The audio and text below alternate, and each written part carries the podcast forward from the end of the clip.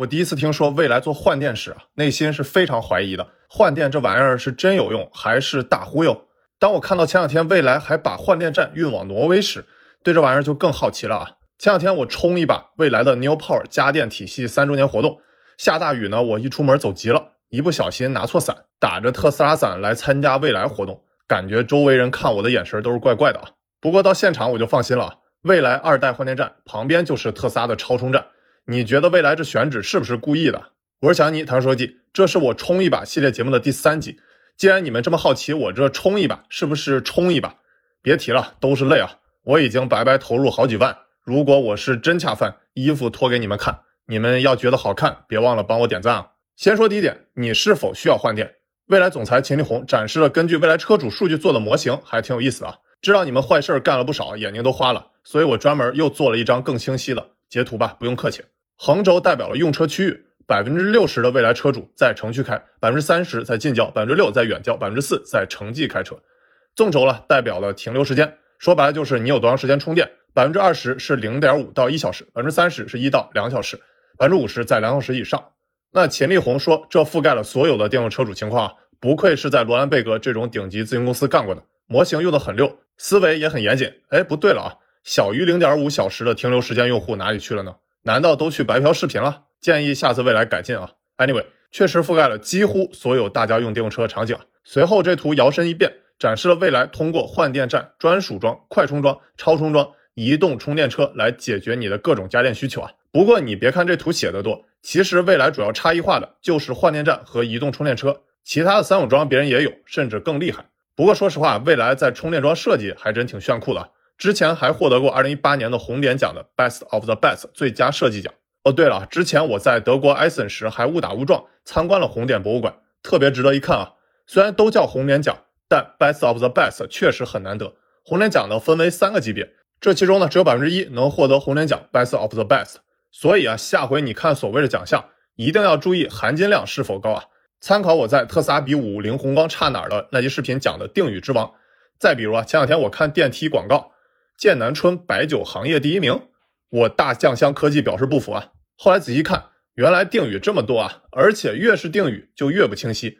你们觉得这是不是套路啊？说回未来，展示了那么多种家电方法，说白了就是一点，不能把换电站单独来看，而是要当做未来家电体系的一环来看啊！而且就是因为未来有可换电的设计，所以才会有 bus，甚至对2019年的召回都有帮助啊，可以快速把电池给换了。用未来 New Power 的话来说，就是可充可换可升级。那当场呢，就有小可爱媒体和秦力红中路对狙了。未来这家电体系亏损啥时候是个头呢？那秦力红的解释也很犀利，大意是不要把 New Power 当成亏损，而是投资，就像你给自己的孩子投资一样，并不是亏损。那如果把 New Power 当成一家独立的家电服务公司来看，如果你想要同样的服务，就需要付出更多的成本费用。只要 New Power 利润提高百分之五。未来也就要多付出百分之五的成本费用，好吧，我就当冲一把，这节目也是我的孩子，亏损啊不，投资几万还老被人说冲一把，都是少年维特烦恼。未来的高级总监马林的补充也很有意思啊，未来的 New Power 就像当年京东投资物流，还有我们投资高铁。前段时间，未来在重庆的南岸区布局了一个全国最大的充换一体站。那未来的电源管理副总裁沈飞说，以后会布局越来越多的充换一体站，说白了就是充电站旁边就是超充。这其实可以让效率利用的更大化，比如超充没人用的时候，就给换电站的电池去充电。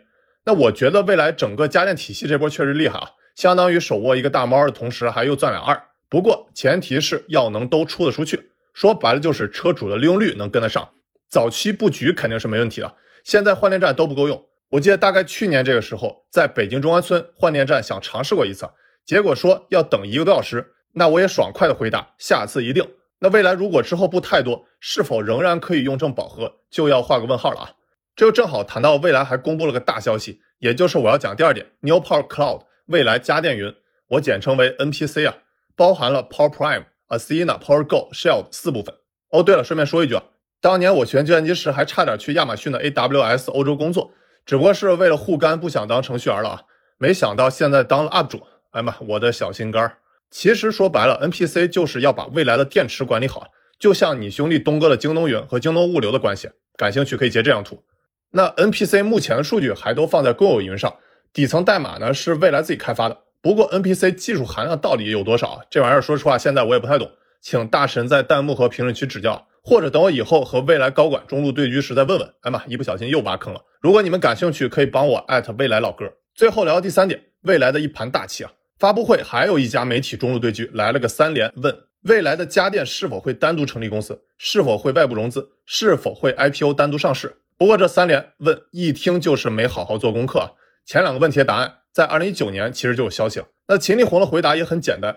已成立单独公司，已有外部融资，目前未考虑上市。那关于第三个问题，我觉得 New Power 就是奔着上市去的啊，就像我之前讲的，你兄弟东哥闷声发大财一样，京东物流、京东健康、京东数科孵化出来的一系列京东系都单独上市了。而且未来的车行业拼的越来越不只是车本身，不只是我今天讲的未来家电体系 New Power，还有我冲一把一万块 New Life 生活用品，还有今年出的未来二手车，都是未来针对新中产推出了一系列产品。也是未来之后除车以外值得大家多多关注的增长极啊！具体可以参考我在未来还能活多久讲到的四圈模型。我相信未来车的数码产品属性要远远大于代步工具的属性，就像现在手机智能应用的属性远远大于通话短信的属性。最后再给大家分享一组数字啊，哪怕我们国家今年已经有两个月份新能源车销量占比已经超过百分之十，但保有量呢也仍然只有百分之二点几。所以啊，市场空间仍然很大，前路漫漫，大家共勉。那你还想看我冲一把什么好用的好玩的呢？欢迎弹幕或留言告诉我。哦，对了，如果你对未来感兴趣，可以扫我的邀请码，试驾未来，你和我都有优惠，帮我冲一把回回血。我是小尼，唐书记，tax 奈我带，回见。